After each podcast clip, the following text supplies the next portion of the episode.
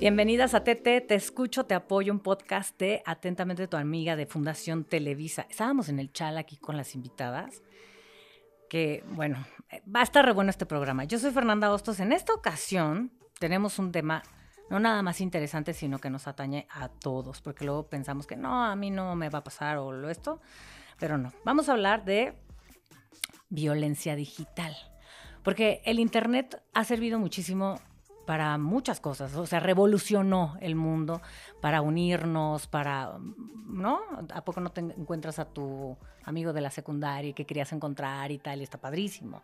Pero también hay, pues todo tiene sus pros y sus contras, ¿no? También hay muchísima violencia digital y aquí vamos a hablar de cómo nos podemos proteger, ¿no? O, o por lo menos acotarla, ¿no? Disminuirla un poco, porque tampoco podemos controlar las acciones de los demás, ¿no? Está aquí con nosotras Marielena Esparza Guevara, especialista en perspectiva de género, combate a la violencia machista y es activista por una vida libre de violencia para niñas y mujeres y ya es amiguísima de este podcast y mía.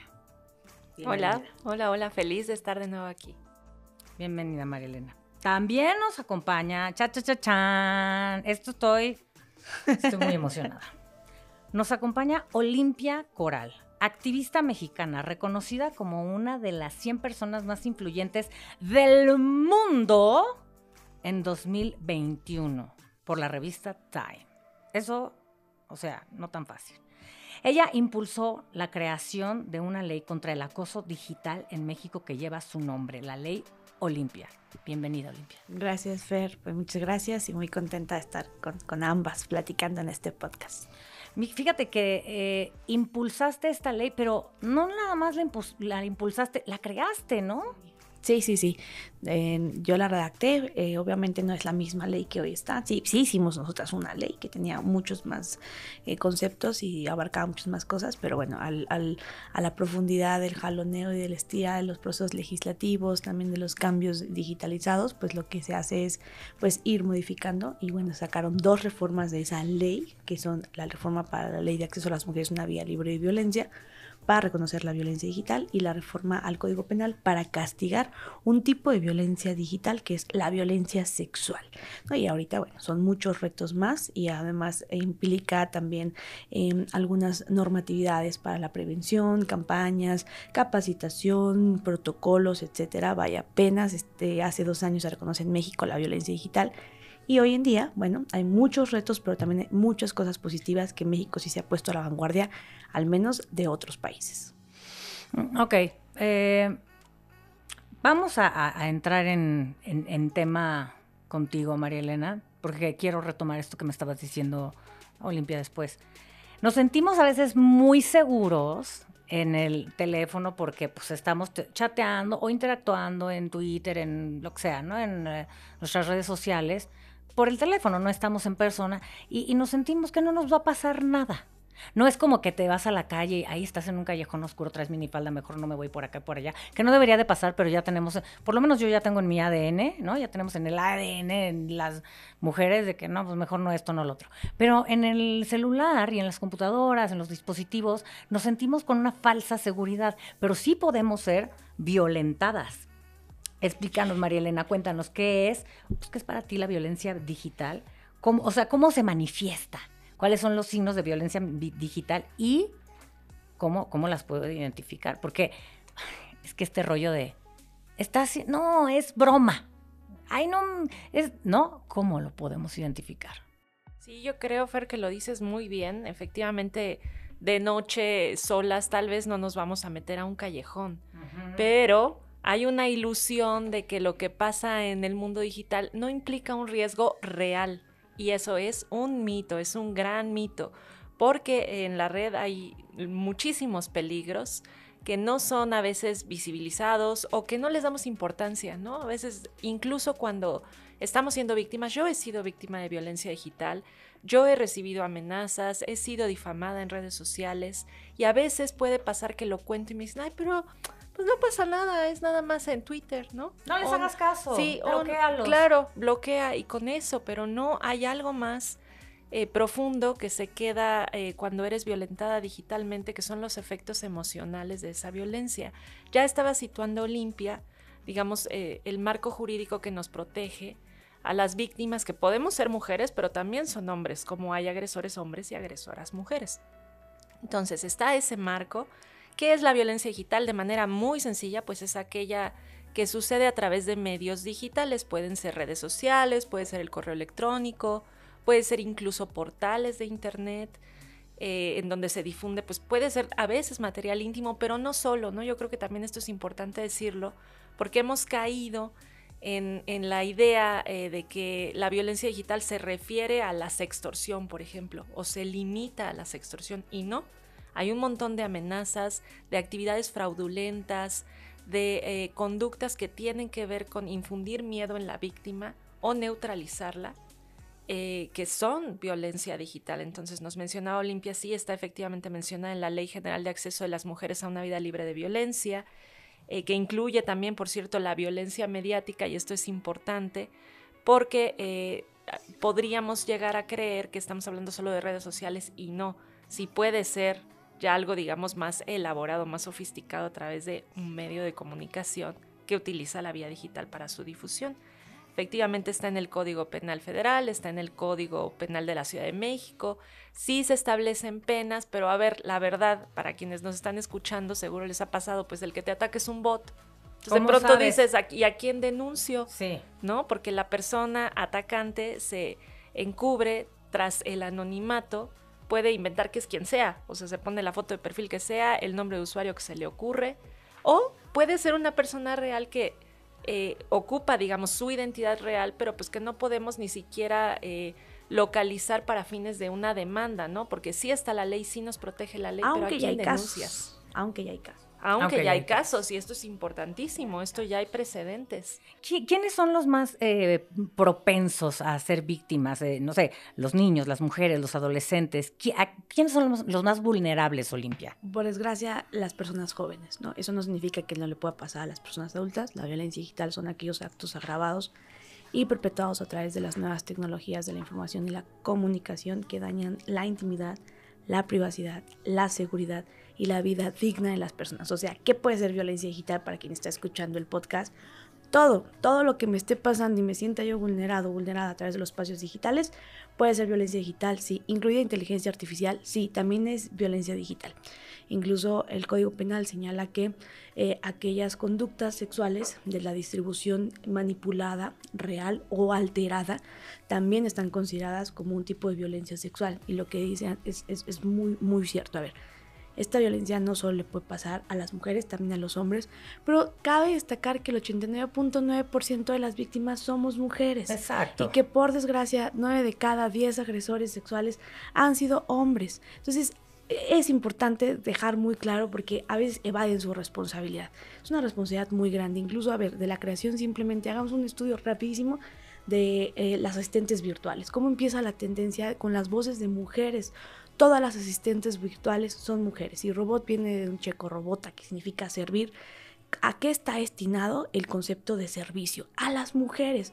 Es una condición completamente misógina. Hasta así. De los 10, claro, todos los asistentes virtuales tienen voz de mujer. claro. Y si vamos a hacer todo, y si vamos a hacer además un análisis de los 10 últimos robots existentes en todo el mundo, tienen cuerpos femeninos o feminizados e incluso hipersexualizados siempre. Hoy incluso el sexo con robots podemos hablar de ello, ¿no? Entonces sí es necesario ver quiénes están consumiendo, quiénes están produciendo, quiénes lo están haciendo. Necesariamente son hombres, no significa que este es un podcast donde odiamos a los hombres y lo que estamos platicando de comentarios misóginos que hacen en Twitter que seguramente se cayeron de chiquitas o no las quiso su papá. No, no es así. Es una condición de la realidad. Entonces es una llamada de atención para también entender que atrás de esos bots, esos perfiles falsos, esa inteligencia artificial y toda la megadata que existe, somos personas humanas aún que estamos manipulando esas condiciones. Entonces es una extensión de lo, del espacio offline, del espacio físico, de las vivencias sociales y políticas que vivimos los seres humanos que se traspasan al espacio digital y entonces hashtag lo virtual es real. Una, una frase, dígame ah, las dos, una frase que les hayan dicho que sepan, así súper violenta, digitalmente. Mira, a mí una que me sorprendió muchísimo y me pasa sobre todo cuando comparto mis columnas eh, sobre eh, violencia machista, en especial en lo que tiene que ver con feminicidios o violencia ácida. Entonces me ponen, no sé qué conexión encuentran ellos, seguro abortaste y por eso estás tan dañada. Yo digo, wow, o sea, ¿qué tiene que ver una cosa con la otra?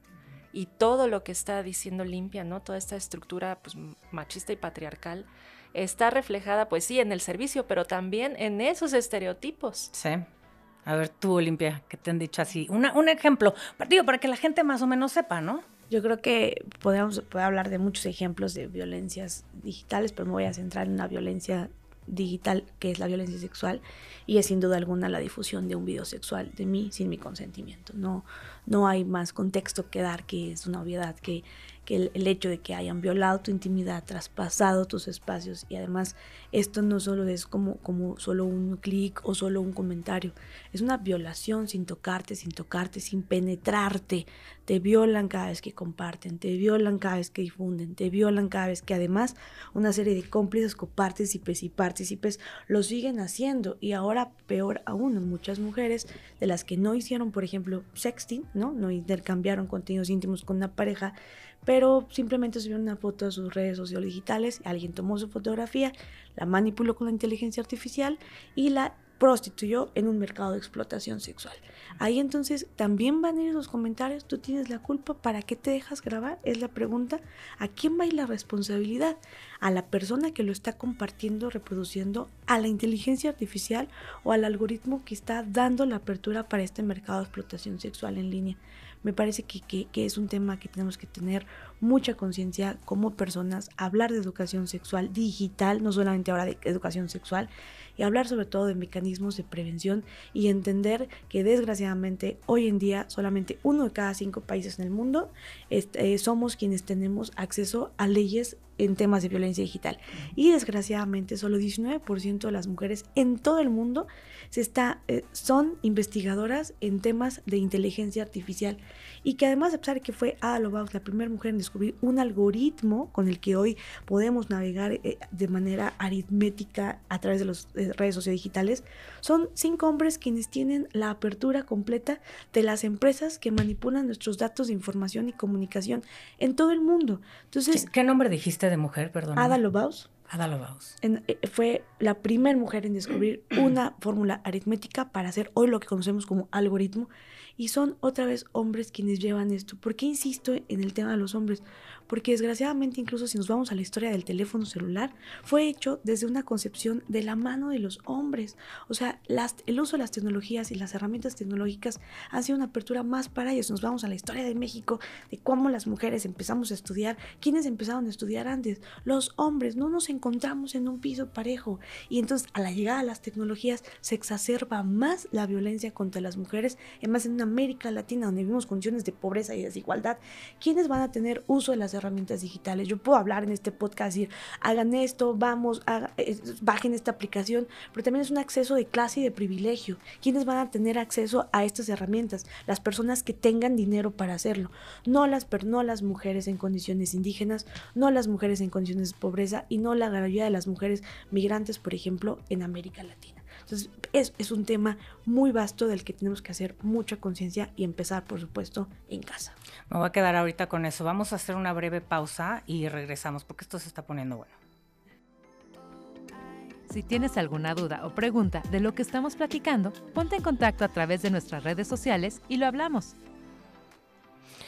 Tienes eh, mucha razón, Olimpia, en lo que en lo que dices. Sí, la verdad, no, no estamos en contra de los hombres para nada. Hay que incluirlos en, en esta pues en este movimiento, en esta lucha, en este, no, porque no me gusta decirle lucha, pero bueno, eh, María Elena, ya sabemos un poco lo que es la violencia digital, ¿no? Bueno, que también te dicen este insulto, se siente feo, ¿eh? Cuando te insultan en, redes sociales, cuando te dicen, no, hombre, no les hagas caso, pero sí te afecta, sí te pega como aquí, como en medio del pecho, sí se siente feo, ¿no?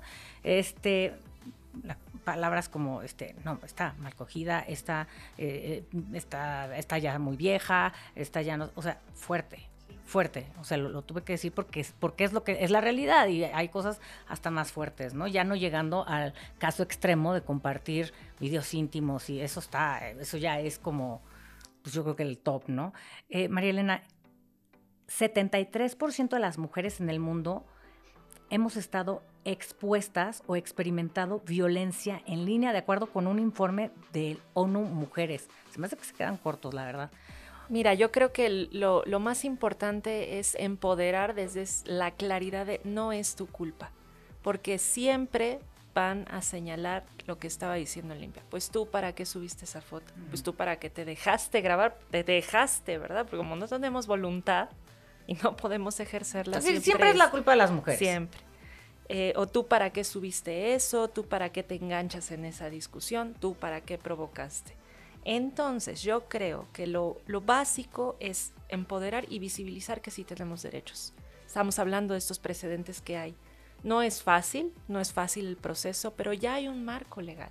Y efectivamente somos de los pocos países en el mundo que contamos con él. Entonces México sí está a la vanguardia gracias a, la lucha de tantas activistas y destacadamente de Olimpia, que de verdad que qué honor estar compartiendo mesa contigo. Eh, creo que eso abre la oportunidad para que muchas mujeres que están escuchando, que a lo mejor hasta ahora pensaban, no, no es para tanto o no me afecta tanto, pero sí te afecta. Porque sí, primero, hay una huella digital. Nuestra existencia está registrada también en el plano virtual. O sea, tú eres una persona que tiene, así como tienes en la vida real tu INE, pues sí, la verdad es que tienes, construyes una reputación digital. Y si esa reputación es afectada, tú tienes todo el derecho de denunciar, de sentar un precedente, de pedir medidas de protección si estás en la Ciudad de México. Eh, las mujeres eh, tiene, tiene un programa ahí bastante eh, útil y activo de, de, ofrecer medidas de protección para las mujeres que son violentadas digitalmente. Hay muchas alternativas para la denuncia y para el acompañamiento. Señalo también la del Consejo Ciudadano, por supuesto, que atiende 24/7 y gratuito para todo el país, con apoyo no solo jurídico, que sí importa para la denuncia, pero sobre todo psicológico, porque el paso uno es eso, estabilizar y decir, no fue tu culpa, estás, eh, estás protegida, sí estás protegida, sí tienes derechos. Entonces, pienso que esa es la clave. no es tu culpa y no tengas miedo. El agresor digital y el agresor en la vida presencial operan, trabajan desde el miedo, ese es su caldo de cultivo. Porque si a la víctima le da miedo, eso la neutraliza, la anula. El que está cometiendo el delito es la otra persona. ¿Por qué tienes miedo tú? Deberías de tener miedo él. Claro. Porque está, viste esta violencia a la inversa, ¿no? Si es virtual y tú tienes redes sociales, y tú grabaste el video o tú tienes Twitter, eres tú la responsable. Está invertida la condición. Es que si hacemos una analogía brevemente de los delitos sexuales, aunque estén reconocidos en los códigos penales, violación, extorsión, eh, abuso, acoso, eh, este, todos estos delitos sexuales que, que, desgraciadamente se van en contra de las mujeres, te acosaron, ¿para qué ibas vestida así? Te violaron, ¿para qué te vas a esa fiesta? Eh, abusaron de mí sexualmente, ¿para qué te quedas drogada? En espacio digital, repito, es una extensión de la violencia sistémica que se vive en los espacios comunes. Y lo mismo es, viví un tipo de violencia digital, ¿cuál? Una violencia a mi privacidad, ¿para qué tienes teléfono celular? Una violencia a mi dignidad. Te mandaron un comentario, pues es que también, ¿para qué tienes tus redes sociales tan abiertas? Difundieron de mí videos íntimos, una violencia sexual. Ay, es que ¿para qué te dejas grabar? Entonces, ¿qué tenemos que hacer a lo que, a lo que Marilena nos, nos, nos, nos comparte? Son tres pasos, ya lo dice muy bien, ¿no? Eh, el primero es la contención emocional, eh, entender que la víctima está rodeada de una serie de estereotipos eh, grandes, condicionantes de nosotras y que cuando hablo de víctima hablo de hombres y mujeres, pero por desgracia entendamos la tendencia en mi comentario, ¿no? Han sido más las mujeres y por desgracia pues no, no influye lo mismo una foto desnuda de un hombre que pueden andar en la bicicleta ahorita en esta avenida y nadie les va a decir, oye, ponte brasier, que no ves que las mujeres son sexuales por naturaleza y por eso las provocas, por eso te violan, señor, cierra las piernas. esas son condiciones que no les pasan y hay que entender que vivimos realidades muy diferentes de nuestros cuerpos y sobre todo de nuestra sexualidad. Entonces, en este sentido, eh, la contención emocional es muy importante. Entender que el poder, como bien lo dice en el poder del agresor radica en el miedo de la víctima. Cambiar el miedo de banda. Y eso es un proceso muy, muy largo. Yo les puedo decir, sí, denuncien, háganlo. Pero ¿de qué me sirve? Entender que la justicia que es para mí no necesariamente es la justicia para otra mujer. O sea, ya a mí me sirve en mi justicia dar con el agresor y que lo metan a la cárcel y que me dicten mis medidas eh, eh, cautelares. cautelares, ¿no? Pero para a lo mejor lo que para otra víctima es el hecho de que simplemente bajen esa información. Entonces, decidir qué queremos hacer. Uno, lo estamos viviendo, cualquier tipo de violencia digital, identificar primero qué tipo de violencia digital estamos viviendo, porque no es el mismo proceso para la violencia sexual digital que, por ejemplo, la intervención de tus comunicaciones o el bloqueo completo de todas tus redes sociodigitales. Para eso interviene justamente un protocolo necesariamente a las redes sociales. Pero en el caso, por ejemplo, de que alguien esté siendo víctima de violencia sexual digital, contención emocional, contención digital, borrar a todos los amigos que no se conozcan, quitar tus datos personales, activar códigos de inicio de sesión de todas tus redes sociales. Eso puede ser como prevención, ¿no? La prevención. Sí, pero, pero desgraciadamente una vez que vives ese tipo de violencia, cuando la estás viviendo, lo primero que hacen es más fácil eh, difundir las fotografías de tus propias cuentas que hacer un nuevo bot para difundirlas. Entonces, muchas de las mujeres que han llegado con nosotras, por ejemplo, nos dicen, viví violencia digital y no saben, a lo mejor esto es más como de, como de un nivel eh, socioeconómico más alto. Todo el mundo sabe que tienes que tener un código de inicio de sesión, pero a ver, muchas de las víctimas no lo saben, no, no saben qué es un código de inicio de sesión, cómo, es, cómo funcionan el, mi algoritmo en las redes sociodigitales, cómo, qué es desindexar mi información. No es algo que sea del común denominador de todas las personas y yo creo que no está de más comentarlo, ¿no? Después de ahí viene la contención jurídica. Ahí entonces lo que decía Maelena, ¿quieres denunciar? Yo preguntaría, ¿qué quieres hacer? quieres denunciar ante una instancia, bueno, acuérdate que está la ley Olimpia, puedes asistir al Consejo Ciudadano, puedes asistir a la Secretaría de las Mujeres en caso de Ciudad de México, puedes asistir a una institución eh, eh, de gobierno que sea pública para que ti te dé pues una información más cercana, puedes denunciar, sí, el delito se llama delito contra la intimidad sexual, se castiga hasta con ocho años de cárcel. A quien difunda, comparte, distribuya material real o alterado de las personas sin su consentimiento. Pero no es violencia sexual digital, es otro tipo de violencia, bueno, se puede abarcar otro tipo de daño, ya sea un daño civil, por ejemplo, en el caso de que alguien esté... ¿Se aplica? Claro, sí, o sea, en el caso de que alguien esté a través de tus redes sociodigitales dañándote y tú tengas toda la contención de pruebas al respecto para el nexo causal del delito, podría aplicar, oye, pero intervinieron mis comunicaciones, intervención de comunicaciones, y entonces tiene que ser también una corresponsable a la empresa. Oye, Olimpia, pero difundieron de mí mis fotos íntimas, ahí aplica estrictamente para personas mayores de edad la ley Olimpia. Para personas menores de edad, el delito de pornografía. Eso es importantísimo dejarlo muy, muy, muy claro. Pero yo no quiero denunciar ante las instancias. Yo quiero que se baje mi contenido. Bueno, entonces puedes aplicar, por ejemplo, a una, solamente aplica para Meta, a una estrategia que se llama NCIII, que funciona como un tipo de banear un poquito la información, un poquito las fotos. Aquí lo importante será extraer la información de datos por si tú quieres denunciar y, es algo que nosotras hacemos una crítica constructiva, ¿no? ¿A quién le vas a dar la información? ¿A Meta? Para que Meta baje tus propias fotos. ¿Por qué diablos Meta desde un principio no deja que se suban las fotos? O sea, me parece que son parchecitos ahí en las cuales no quiero entrar en conflicto, pero me parece importante que estamos todavía en un gran reto. Pero también existen otras herramientas, por, ejemplo, organizarte con, con tus amigas y denunciar al mismo tiempo para jugar con el algoritmo esa fotografía y poderla bajar por el mismo motivo. A ver, si es una cuenta falsa, el motivo es cuenta falsa. Si es una cuenta que acosa, el motivo es me acosa porque si la denunciamos nosotras tres, por ejemplo, me acosa, cuenta falsa. Y, Incitación al odio son cosas diferentes. Ya no, el algoritmo no, no recibe la misma información. Entonces es importante que lo hagamos en esa tesitura. Y después me dice, ¿sabes qué? Yo quiero bajar el contenido, pero después ya no tengo pruebas y quiero denunciar. Ahí tenemos un bloqueo. Entonces es importante preguntar siempre a la víctima ¿Tú qué quieres? Entonces la cosa podría ser primero, si ya fuiste víctima de violencia digital sexual, entonces primero copias reales, haces captura de pantalla, todo el rollo. Y luego empiezas con este asunto de denunciar para bajarlas, ¿no? Podría ser. Ahora, para prevenir, ¿cómo podemos navegar en redes sociales? ¿Cómo podemos navegar en el Internet?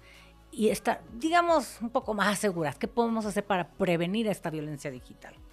Bueno, si, ¿Qué, sí, que si no? eres mamá, papá de un menor de edad, lo importante es primero tú entender redes sociales, internet e inteligencia artificial. Yo pienso que una niña de 12 años no debe de tener redes sociales.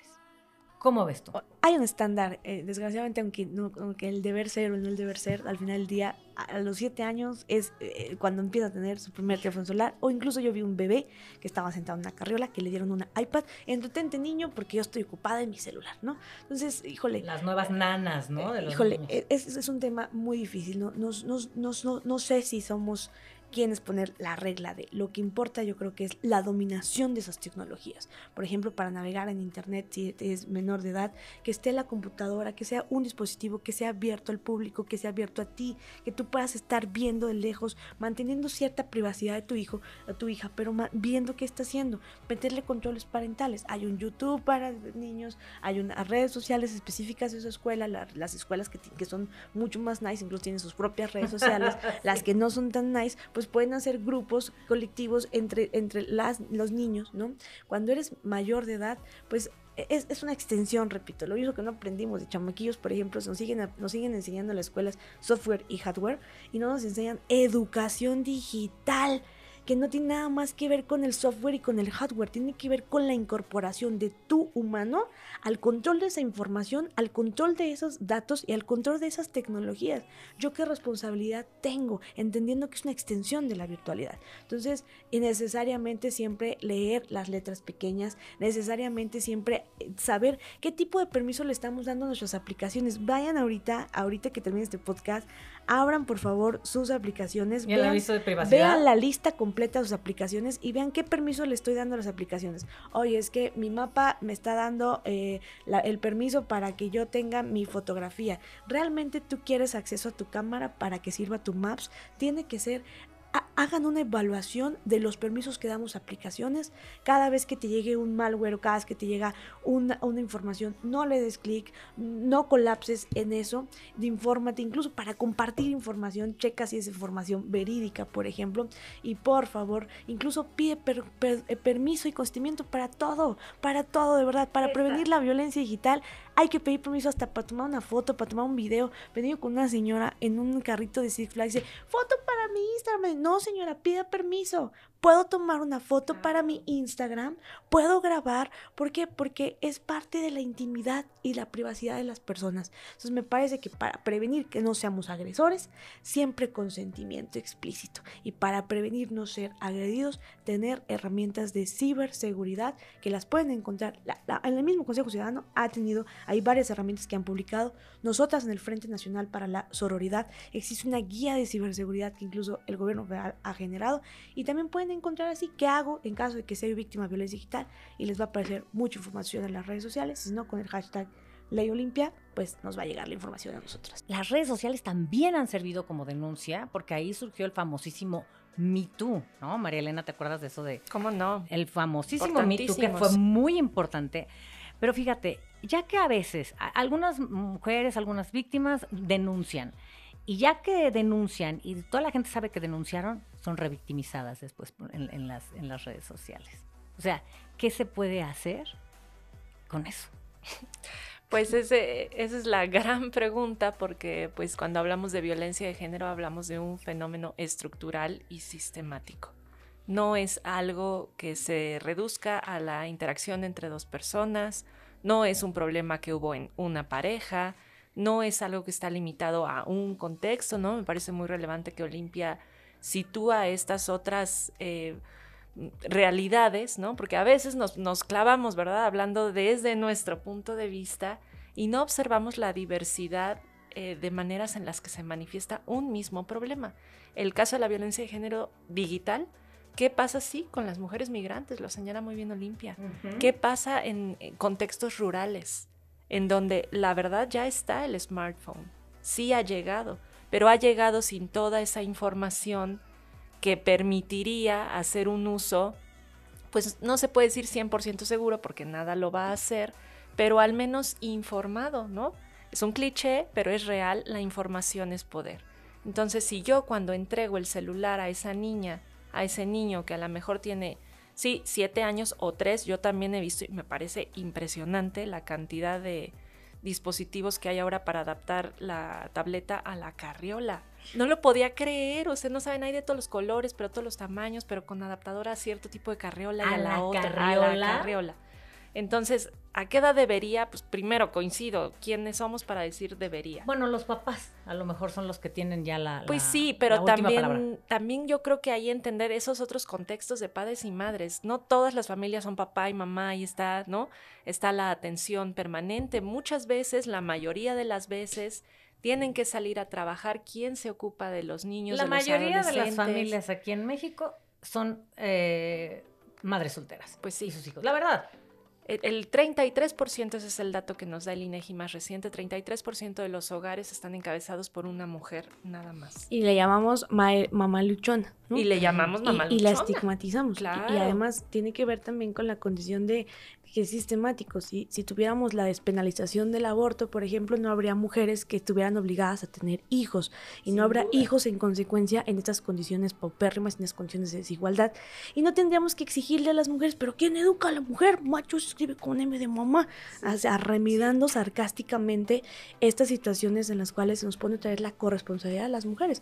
Y en el caso, otra vez, de la violencia digital, aquí sería la pregunta, ¿y las empresas cuál es la responsabilidad que tienen? Porque, a ver, si mucho acá hicimos con la ley Olimpia, los medios de comunicación se están poniendo las pilas para darle una gran difusión, que todavía falta mucho más, por eso, que bueno que estamos haciendo este podcast, o sea, falta mucho más, pero aquí falta un tercer ojo, el más grande, porque, a ver, cuando tú tienes relaciones sexuales con tu pareja, cierras las ventanas, tratas de que no se vea nada, pero cuando llega el... Y cuando ya haces sexting, por ejemplo, está el tercer ojo, el de la cámara, el de la de la web, el de la red social. Y las empresas están ahorita más preocupadas, como siempre, por las condiciones de mercado y condiciones financieras, que los derechos humanos de cuarta generación, que son justamente estos derechos en los espacios digitalizados, conocidos, ojo, y por conocer. Ni siquiera hemos llegado a un acuerdo internacional sobre qué es o qué va a pasar con la inteligencia artificial. Y yo me atrevo todavía a decir cuál va a ser el aspecto que tendremos las mujeres en la, en, en- en- con todos estos cambios de la inteligencia artificial cuando ya hay en este momento aplicaciones donde puedes escoger el tamaño del pene, el tamaño de la vulva. Bueno, hasta te meten incluso robots de...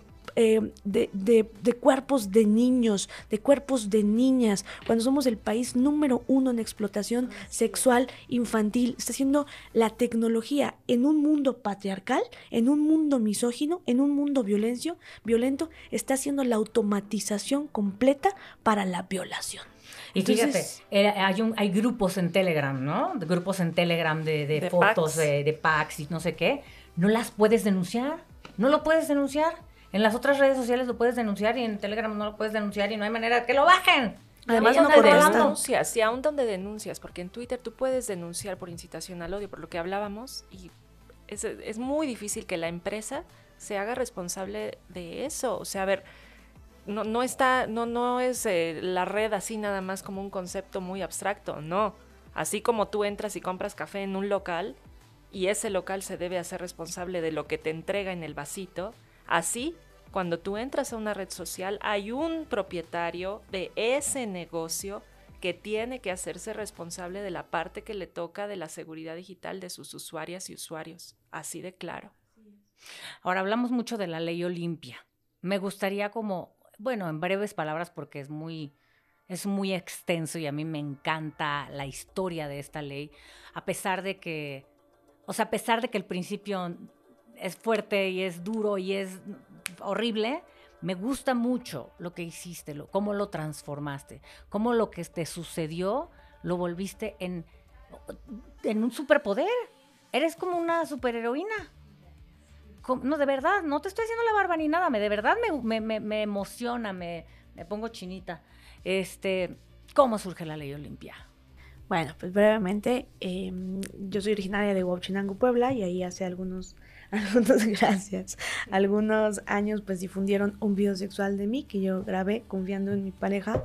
Este video de minuto con 30 segundos empezó a ser viral en lo que nosotras hoy renombramos y como mercados de explotación sexual, que son justamente estos grupos cerrados de Telegram, de WhatsApp o algunas páginas web que siguen eh, existiendo y que aunque le llamamos páginas porno, hay que recordar que incluso hasta el 90% de los contenidos de esas, entre comillas, páginas porno son de personas que no dieron su consentimiento para estar ahí, ¿no? Y entonces, pues al, al momento en que a mí me, me sucede esto, yo intento poner una denuncia, lo primero que me dicen, esto no es un delito, dime dónde dice que lo que a ti te pasó se castiga, si fueras menor de edad sería pornografía, pero como eres mayor de edad, pues vete a tu casa que te eduquen bien. ¿Qué edad Yo- tenías? ¿Qué edad yo en tenías? ese momento tenía 18 años. 18 años. Y es una obviedad que tampoco tienes acceso a la educación jurídica. O sea, la mayoría de las personas que te dicen ahorita, oye, ¿dónde denuncio?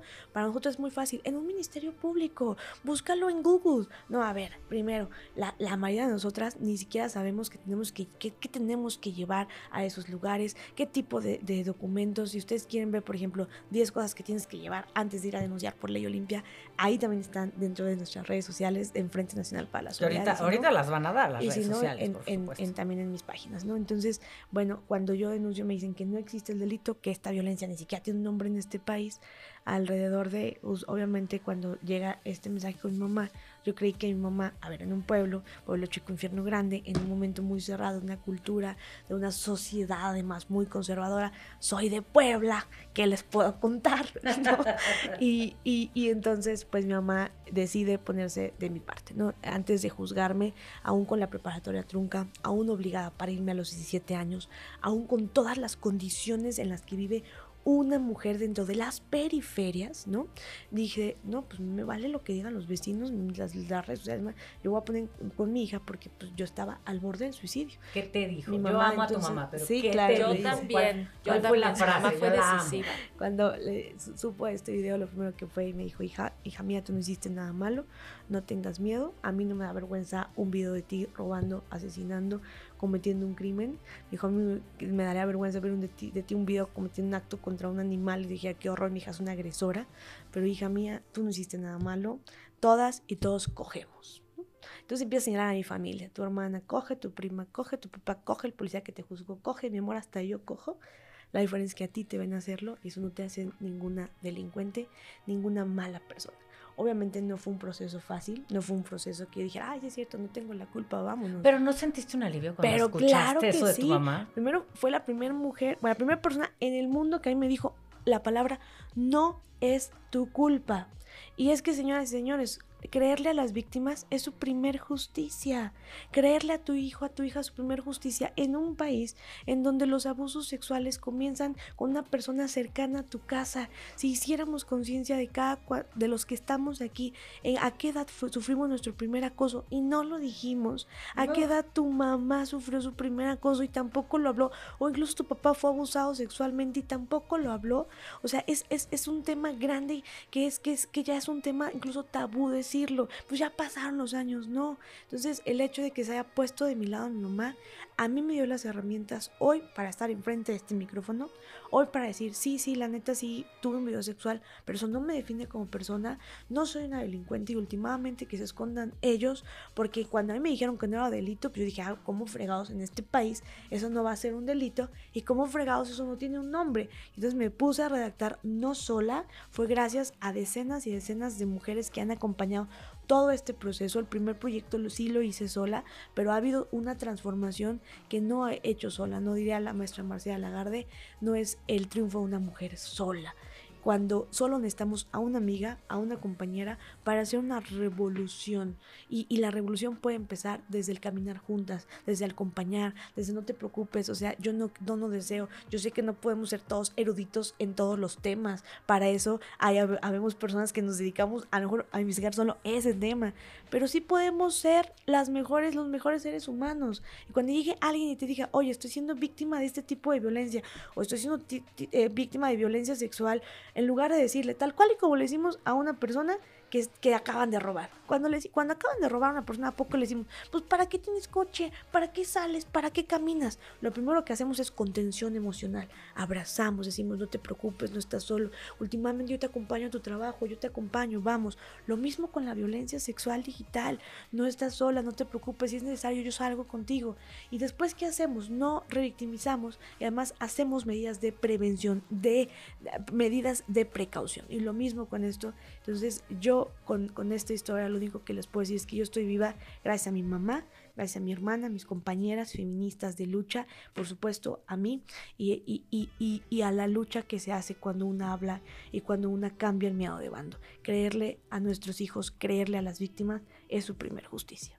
La primer feminista, tu mamá, Es la primera feminista con la que te topas, fíjate, la primera persona. Sin saberlo. sí, sin saberlo. La primera persona, la primera mujer que te dice no es tu culpa.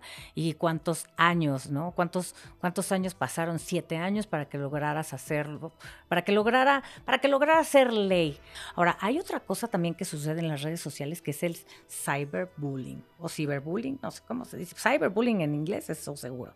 Pero bueno, el bullying, el bullying de internet. Eso, eso es un tema extenso como para otro podcast, pero de momento, eh, María Elena, danos consejos prácticos para que los padres de familia cuiden a sus hijos y los, los, los protejan en una, de una violencia digital, que estén mucho más contenidos en cuanto a tener redes sociales, ya que sí, bueno, ni modo, no lo puedes evitar, va a tener redes sociales, está, es menor de edad, ¿qué, qué pueden los papás hacer? Hablarles directamente de los riesgos que ahí se encuentran. O sea, creer que porque yo no le cuento a mi hija o a mi hijo que en internet hay eh, reclutamiento o, para trata de personas, por ejemplo, ¿no? Eh, o para fines criminales, o que puede haber riesgo de pornografía infantil, o que hay riesgo de fraude, de extorsión, de robo de identidad sí tenemos que decirles eso, porque creer que al no decirles no lo van a encontrar, eso no existe. No existe. Es como eventualmente el alcohol o eventualmente el cigarro o eventualmente la droga. Van a saber que existe eso en su escuela, en las fiestas, en su entorno social de la vida material presencial. Lo mismo pasa con los riesgos del entorno virtual. Entonces, de manera eh, pues adaptada, ¿verdad?, al lenguaje y según la edad que tengan, pues irles platicando. Si te encuentras con esto, si una persona te dice tal cosa, si te busca eh, ofreciéndote los medios de enganche para trata de personas son básicamente el enamoramiento y la, la falsa oferta laboral. ¿Es el famoso grooming? ¿El enamoramiento es el famoso grooming que tiene así como no. Porque no sé qué es grooming. ¿Qué, sería grooming? No, para fines de trata de personas, eh, el falso enamoramiento es ese personaje que llega y le dice a la niña, porque las víctimas está en los datos de la Línea Nacional contra la Trata de Personas que opera el Consejo Ciudadano, tenemos muy identificado que la edad de mayor vulnerabilidad para enganche por falso enamoramiento es de los 11 a los 17 años. Entonces es esa niña que en su entorno, muchas veces ese entorno rural o de las periferias, no ha encontrado una oportunidad pues para pues, desarrollar ¿no? ese sueño que tiene eh, o, o, no ha recibido, digamos, el arropamiento afectivo que ella esperaría y que merece, porque es derecho de niñas, niños y adolescentes un entorno seguro y amoroso. O sea, está entonces, en hogares violentos también. Con llega el personaje que se puso la foto del guapo, ¿no? Que se puso la foto del conquistador y le empieza a decir, no, yo te voy a ayudar, yo te voy a rescatar, yo voy a ver que tú puedas estudiar, yo voy a ver que tú tengas una muy bonita casa en esa ciudad que tú sueñas. Y entonces la niña dice, wow, sí, aquí está mi oportunidad. Qué padre. ¿no? Se quedan de ver, es muy común que en una terminal de autobuses y es la última vez que se sabe de esa niña, porque se la llevan a una red de explotación sexual. Esto hay que hablarlo, hay que decírselos, hay que decírselos, porque no podemos asumir que el control parental es suficiente. Claro. Sí, ese es un consejo práctico, si me preguntas un consejo práctico, ponle control parental, ya decía Olimpia, ¿no? Pues mantente cerca, observa qué está haciendo. Muchas veces he visto, esta cuenta es manejada por el papá. Claro. pues sí, pero... Pero se tiene que complementar, ¿no? Sí. O sea, lo que dice Marilena es súper importante junto con las cosas técnicas, ¿no? O sea, no puedes solamente decir, ya si tengo la computadora cerca, ya no le va a pasar nada. ¿no? Y, y, y, relacionado, si tiene que ver con el grooming, el grooming es como, como un tipo de acecho, un tipo de acoso de una persona adulta hacia una persona más joven. Sí puede considerarse alguna línea ahí del acoso, del abuso sexual infantil, por, por supuesto, ¿no? Y que es hacerse pasar por una persona adulta, ¿no? Y ahí hay un comercial muy padre que a mí me gusta mucho, es, hola, soy Juanito, tengo este, seis años, hola, soy Lupita, tengo seis años, pero Juanito en realidad en la vida offline no es un señor de 49 años. Entonces, así de fácil es poder hacer un, bot, así de fácil es hacer un perfil y así de fácil es, bueno, pues manipular justamente a las infancias y a las adolescencias. Entonces, me parece importante que estos consejos se complementen justamente para hablar de prevención. Me encantaría que volviéramos a tener esta mesa porque ya se nos acabó el tiempo y se me hace que tenemos muchísimo más de lo que hablar y de aprenderles. María Elena, ¿nos puedes dar por favor tus redes sociales para que pues, las mujeres puedan recibir, las mujeres y los hombres puedan recibir mayor orientación acerca de este tema, por favor? Claro que sí, yo en Twitter estoy como arroba Maelena Esparza. Tengo también arroba Hola Violeta AC, que es una organización desde donde apoyamos a las víctimas de violencia digital y siempre recomiendo la línea de seguridad y el chat de confianza del Consejo Ciudadano 55 55 33 55 33 disponible 24/7 gratis para todo el país. Y, las, redes sociales también del Consejo sí, Ciudadano. Sí, arroba el Consejo MX, está en todas las redes y en todas las redes está atendiendo todo el día y toda la noche. Eh, Olimpia. En Twitter como arroba Olimpia eh, Mujer. Estoy en Facebook como Olimpia Coral Melo Cruz en Instagram como Olimpia Coral Melo Cruz. Y eh, también eh, nos pueden escribir a través de arroba leyolimpia.mx.com.mx y si alguien quiere pues igual apoyar que llevemos charlas, pláticas sus escuelas, también nos pueden escribir directamente a eh, leyolimpia.gmail.com y bueno yo es más fácil para mí contestar en Instagram. Entonces, los inbox en Instagram y las etiquetas en todas las redes sociales digitales. Estamos como Frente Nacional para la Sororidad. Y mientras pongan el hashtag eh, Ley Olimpia y me etiqueten, pues yo también puedo ayudar a compartir todo lo que nos puedan mandar. Ok, eso es para las todas las personas que tengan en redes sociales y, y todas las personas que puedan eh, querer denunciar o querer informarse, ¿no? Pues ya se nos acabó el tiempo. Muchísimas gracias por esta plática. Muchas gracias por este... Sí, la verdad es que este podcast ha sido de mis favoritos. Somos eh, un podcast de Fundación Televisa, TT, te apoyo, te escucho. Y muchas gracias por escucharnos. Recuerden que compartir este podcast para más mujeres podrían aprender a cuidarse en la red. No olviden seguirnos en nuestras redes sociales, que es arroba ATTE, como atentamente, arroba ATTE punto tu amiga para estar al día con más información que estoy segura será de utilidad. Mis eh, redes sociales son arroba Fernanda Hostos. Nos vemos la próxima. Un abrazo a todos. Es momento de poner en pausa esta plática. Gracias por escucharnos y recuerda que no estás sola. Esto fue TT te escucho, te apoyo. Un podcast de Atentamente tu amiga y Fundación Televisa. Síguenos en arroba atte.tuamiga en Facebook, Instagram y TikTok.